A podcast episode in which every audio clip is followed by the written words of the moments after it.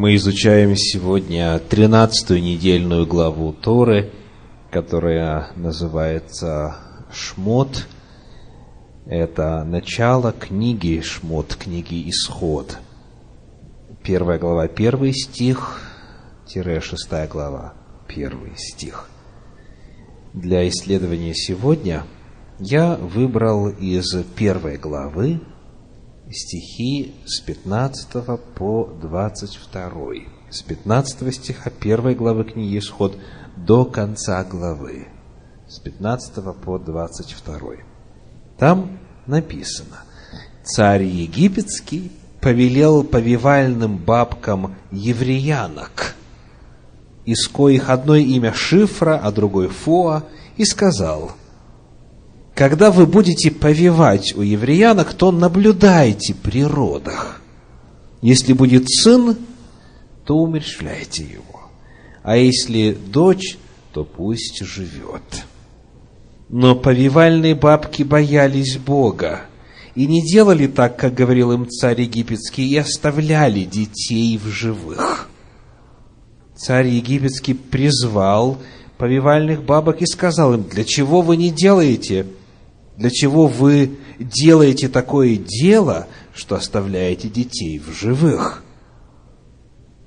Повивальные бабки сказали фараону, еврейские женщины не так, как египетские, они здоровы, ибо прежде, нежели придет к ним повивальная бабка, они уже рождают.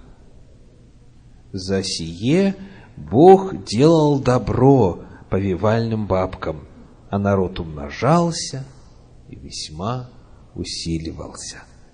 И так как повивальные бабки боялись Бога, то он устроял домы их.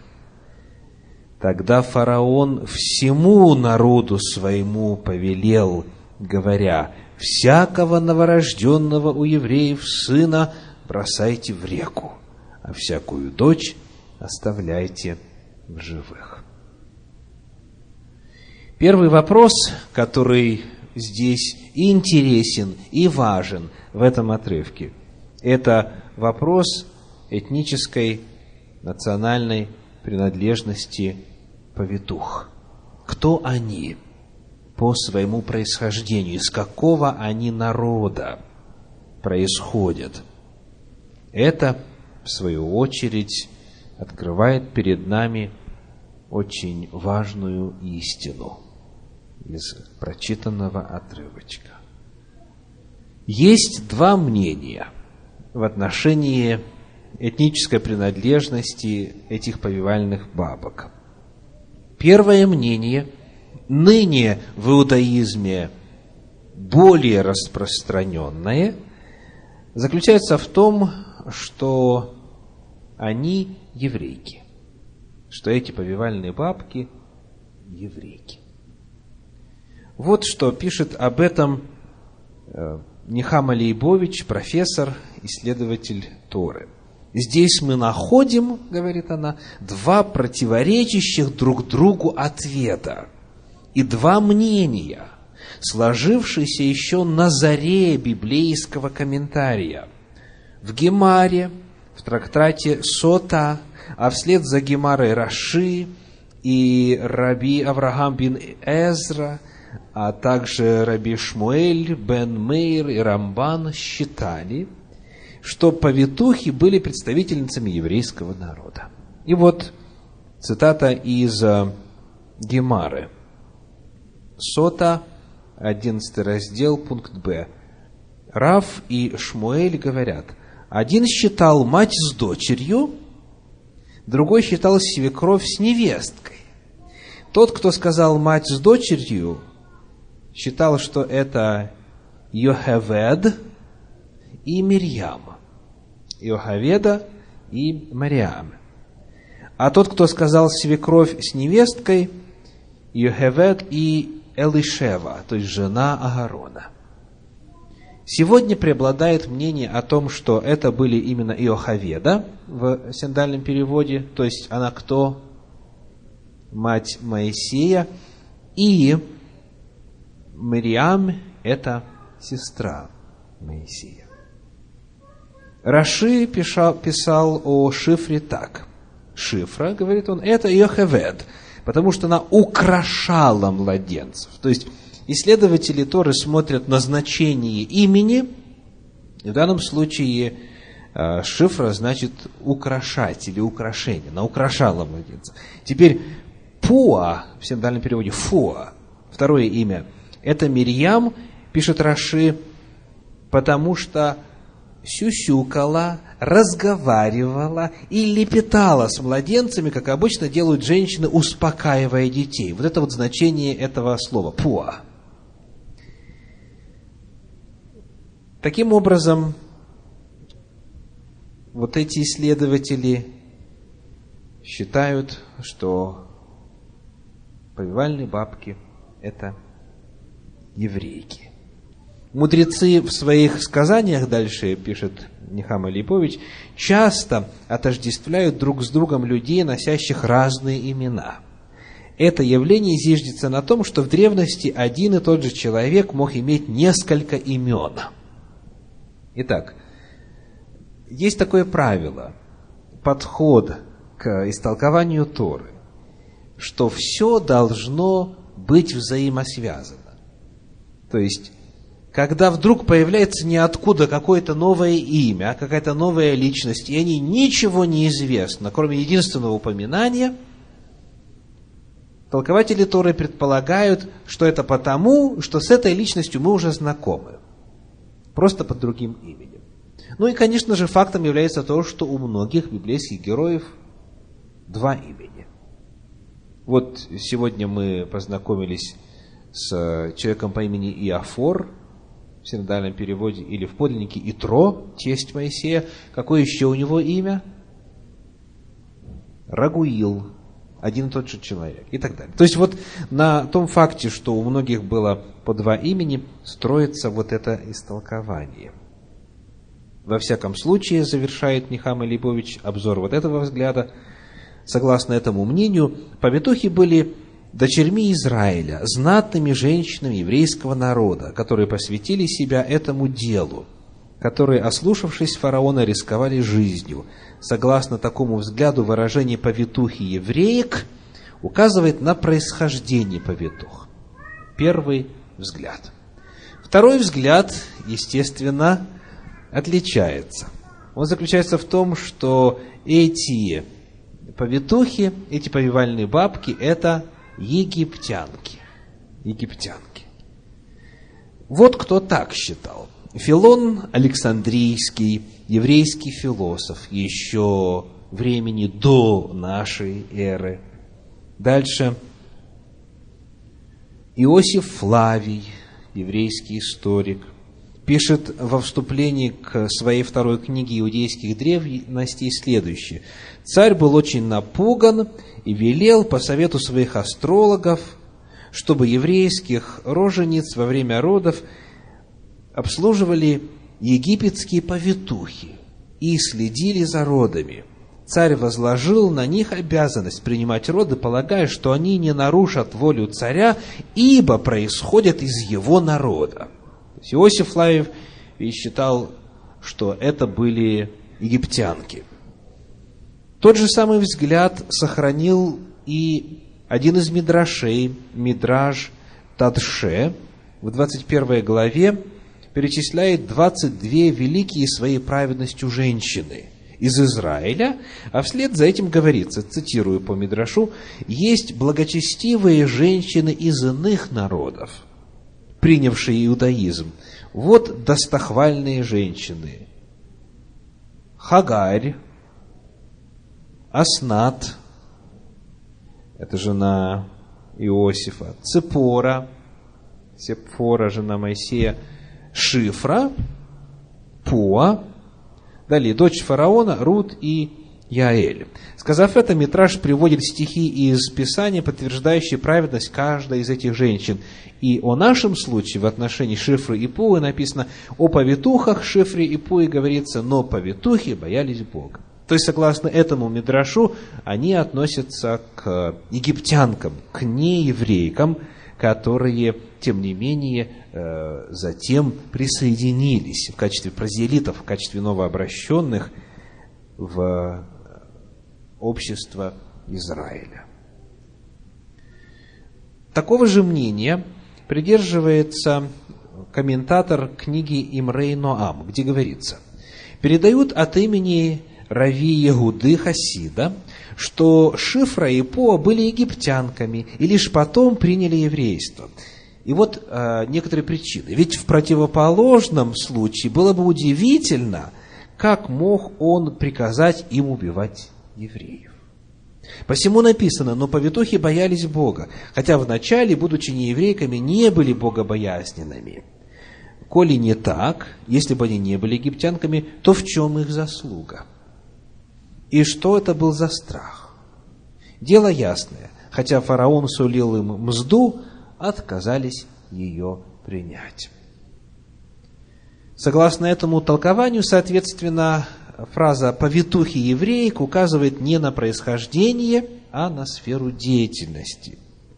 Как бы сказано, повитухи, принимающие роды у евреек. С этим мнением согласен и Шмуэль Давид Луцата, известный комментатор Торы, который говорит следующее. Александрийский переводчик Иероним, Иосиф Лавий, Дон Ицхак, Абарбанель считали, что они были египтянками, обслуживающими евреек, что кажется убедительным. Мог ли он, приказывая еврейским женщинам убивать детей своего народа, рассчитывать на то, что дело сохранится в тайне? А еще один исследователь, Орлих, в своей книге «Микра Капшута» приводит еще одно доказательство, что повитухи были египтянками. Из того, что сказано в 22 стихе, этой вот первой главы, и велел фараон всему своему народу, яствует. Повитухи были египтянками, поскольку нельзя было использовать выражение «всему народу», если бы повитухи не были из этого народа. То есть логика такая, он вначале сказал повитухам, но когда с ними не получилось, следующий стих, он говорит, сказал всему народу, выбрасывайте младенцев мужского пола в реку. Выражение «бояться всесильного» также очень значимо. Сказано, что повитухи боялись Бога, боялись Элогима. И вот комментарий Санчина об этом пишет. Выражение «бояться всесильного» в Торе используется по отношению к язычницам, к язычникам, которые, пытаясь выглядеть гуманно перед чужеземцами, совершают поступки, которые невыгодны им – или ущемляют их национальные интересы. Так об Амалике, коварно напавшем на стан евреев с целью убить старых и слабых людей, говорится, что он не боится всесильного. Соответственно, те, кто боятся всесильного, вот эта фраза э, часто используется именно для описания неевреев, для описания язычников, которые, тем не менее, поступают правильно из-за э, благоговения перед Всевышним. Ну что, как вам кажется, кто они все-таки были? Еврейки или египтянки? Ну что ж, единогласно. В действительности, судя по приведенным свидетельствам, они происходили из числа египтянок. И вот теперь, выяснив ответ на этот вопрос, приглашаю вас посмотреть чуть подробнее на их действия. Что они делали. Прежде всего, интересный вопрос задается вновь исследователем Нихама Лейбович, почему повивальным бабкам? То есть, почему такой был ход фараона с целью уничтожения еврейского народа? И вот какой дается ответ. Потому что в этом случае дело будет сделано без лишних свидетелей. Так, чтобы даже матери не догадывались об этом наблюдайте при родах. То есть а, известно, что даже мать в этот момент многое может не заметить, упустить в силу, опять же, известных обстоятельств. И э, потому дальше пишет Нихама, если станут удивляться такому большому числу мертворожденных, если даже возникнут подозрения, что с того? Никто не сможет доказать, что фараон, царь Египта, приказал убивать младенцев. То есть замысел был, согласно этому комментарию, чтобы это тайно произвести, чтобы даже матери э, не знали, что на самом деле произошло. Возможно, на самом деле смерть произошла во время родов, смерть младенца, или мертворожденный родился. Теперь в отношении того, как описываются сами роды. Первая глава книги Исход, стихи 15 и 16. Царь египетский повелел повивальным бабкам евреянок, из коих одно имя Шифра, а другое Фоа, и сказал, «Когда вы будете повивать у евреянок, то наблюдайте при родах». При родах. Если у вас есть иные переводы Библии, вы можете найти там другой вариант. Какие у вас есть варианты? При родах. Это 16 стих. Если будет сын, то умерщвляйте его, а если дочь, то пусть живет. Видите разные формы выражения в этом месте. В подлиннике, в оригинале фраза «Аль-Габнаим». Аль-Габнаим. Ну, и уже вы наверняка э, помните наизусть, что им это окончание множественного числа. Так? Им и от, в зависимости от рода. Это окончание множественного числа. Так вот, э, множественное число здесь аль-габнаим, дословно при двух камнях, или наблюдайте за двумя камнями. Причем здесь два камня, да? Причем здесь два камня. Значение этой фразы смог расшифровать египтолог, исследователь, специалист по имени Шпигельберг. Он обнаружил, что, оказывается, у египтян была распространена фраза «сидеть на камнях» или «сидеть на кирпичах». И что она означала? Рожать. Рожать. Потому что родильное кресло, оно по форме представляло собою и фактически изготавливаемо было из двух камней. Грубо говоря, из двух кирпичей. И вот эта вот фраза найдена на многих древних египетских памятниках, на многих настенных росписях и надписях. Сидеть на кирпичах означает, или сидеть на двух камнях означает рожать. Означает рожать. И вот этот момент, а именно, что в Торе используется фраза, которая была в ходу только лишь в Египте, показывает, что Тору писал человек очень хорошо знакомый с египетской культурой. Это очень сильное свидетельство наравне с многими другими словами, исключительно египетскими по своей природе, в пользу авторства Моше, в пользу того, что э, Тора была записана человеком, который очень хорошо знал египетскую культуру и знал, каким образом все происходило. То есть рожали на креслах, которые назывались два камня. Наблюдайте за двумя камнями. Следующий, 17 стих первой главы книги Исход говорит, «Но повивальные бабки боялись Бога и не делали так, как говорил им царь египетский, и оставляли детей в живых». Вот эта фраза «оставляли детей в живых» тоже имеет свои вариации в разных переводах. И Талмуд говорит о том, что значение здесь следующее. В Талмуде рассказывается, что акушерки не только спасали детей, оставляя их в живых, не убивая, то бишь, но и, рискуя своей жизнью, старались, используя свои знакомства, свои связи, помогать нуждающимся, принося им еду. То есть вот этим матерям, которые рожали, они их фактически, физически поддерживали – Таким образом, вот эта фраза «оставлять детей в живых» переводится э, в иных э, переводах как «содержать детей в живых». Не просто оставлять, но и продлевать жизнь. Потому, соответственно, заслуга этих женщин намного больше, они заботились в целом о том, чтобы народ оставался в живых, чтобы народ не исчез. Комментаторы задают и еще один интересный вопрос о вот действиях этих повивальных бабок. Как могли бы две повитухи преуспеть в уничтожении такого огромного народа? Большинство из них удовлетворяются объяснением Абрахама ибн Эзры. Большинство исследователей, кто задает этот вопрос. Данного на слова и сказал царь Египта повитухам. То есть, вот что пишет Авраам ибн Эзра.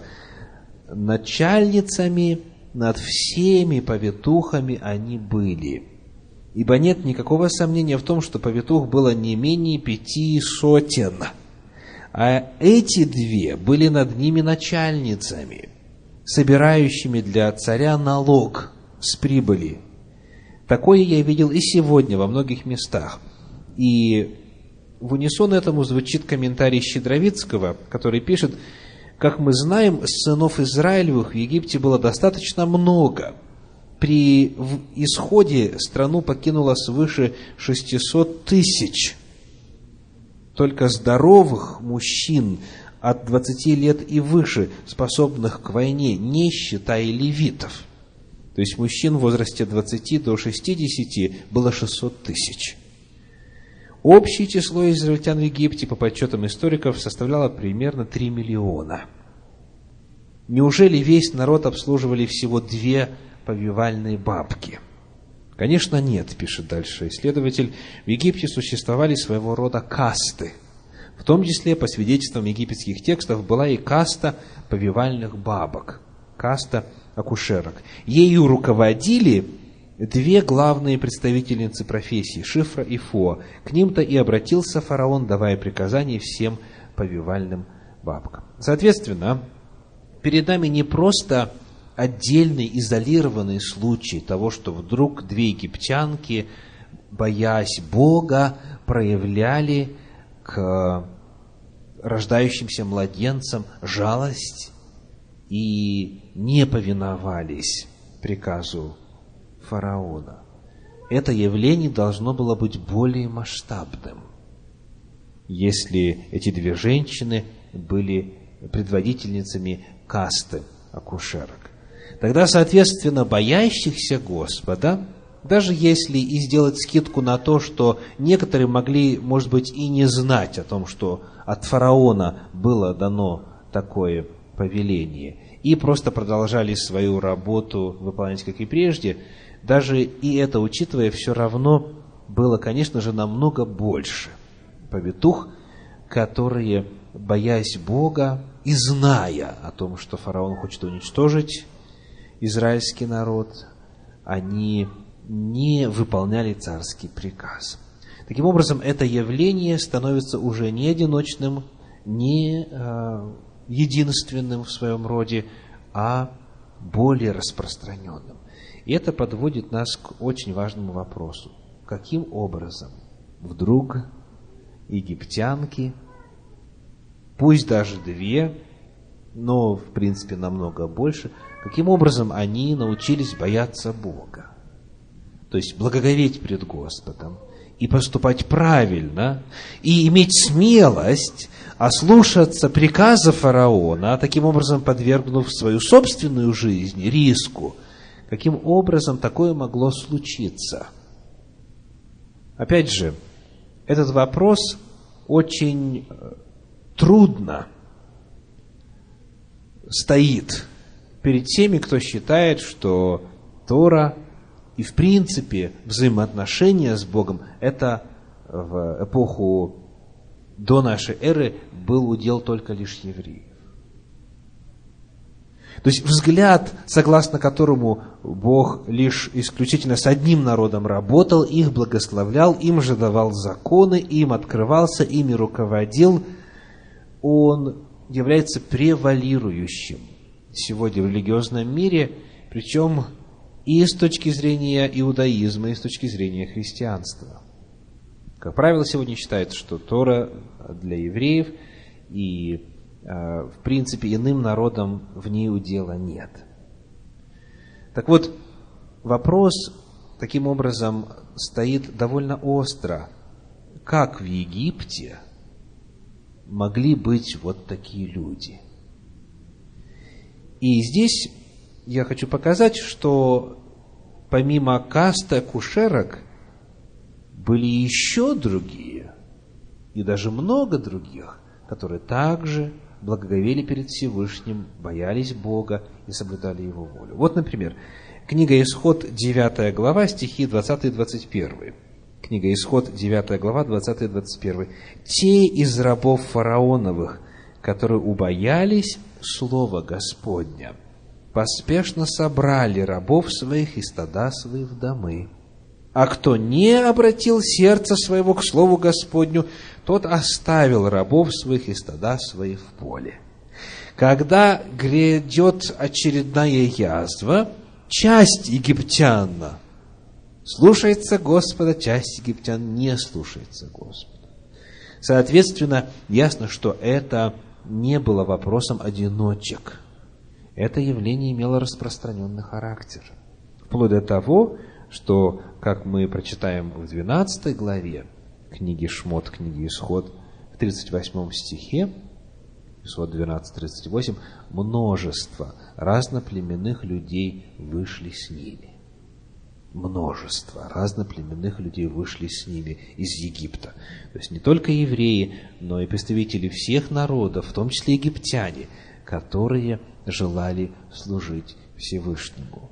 В Библии на эту тему много сказано. Я процитирую из пророческих книг книгу пророка Амоса, 9 главу, 7 стих. Амоса 9, 7. Вот как интересно выражается мысль. «Не таковы ли, как сыны Ефиоплян?» Ефиопляне это кто у нас? Жители Африки. Так? Не таковы ли, как сыны Ефиоплян, и вы для меня, сыны Израилевы, говорит Господь. Говоря по-русски, для Бога, что еврей, что темнокожий, что русский, что американец, одинаков – поскольку все дети Божии не таковы ли, как сыны Ефиоплян, и вы для меня, сыны Израилева, говорит Господь, не я ли вывел Израиля из земли египетской, и филистимлян из Кавтора, и арамлян из Кира, или Каира, да, в разных Библиях. То есть, мы видим, что Бог, оказывается, другими народами тоже руководил. И массовый исход народов из разных земель происходил с участием Бога. А вот уже в апостольских писаниях звучит та же самая мысль в книге «Деяния апостолов», в 10 главе читаем стихи 34 и 35, «Деяния апостолов», 10 глава, стихи 34 и 35.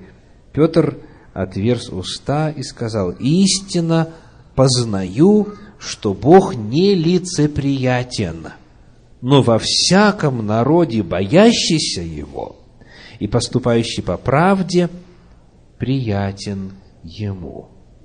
Итак, открываем ли мы Тору, открываем ли мы пророки, открываем пророков, открываем ли мы апостольские писания, мы находим единый взгляд. Боящийся Господа, поступающий по правде, есть во всяком народе. И это является определяющим фактором в построении взаимоотношений с Господом. В отношении Центра изучения Торы Бейт Тефила Леколь Гаамим тоже порою звучат вопросы. А сколько у вас там процентов правильного народа приходит по пятницам? Сто процентов, конечно же, конечно же сказано «во всяком народе, боящийся Его и поступающий по правде, приятен Ему». И напоследок высказывание из комментария Нахама Лейбович. Здесь Тора показывает нам, как среди моря злодейств и деспотизма можно противостоять беззаконию, сопротивляться неправедному приказу, а не оправдывать свое преступление словами «я действовал по приказу царя». Праведность и беззаконие не связаны с национальными или расовыми признаками. Итак, два очень важных урока сегодня. Первое. Божье нелицеприятие. Божье нелицеприятие. Бог и египтян спасал, когда египетские язвы изливались, и евреев спасал, и представителей множества разноплеменных людей. Всех, кто боялся Господа, кто хотел Ему служить, кто хотел спасения. Бог нелицеприятен во всяком народе, поступающий по правде приятен Ему. И второе. А, где бы человек ни жил, в каком бы государстве, в каком бы режиме, даже самом тоталитарном, как, например, вот здесь Египет, когда непослушание грозит потерей жизни, как пишет Нихама Лейбович, среди моря злодейств и деспотизма можно противостоять беззаконию, сопротивляться неправедному приказу, а не оправдывать свое преступление словами «я просто лишь выполнял приказ. Праведность и беззаконие не связаны с национальными или расовыми признаками. Аминь.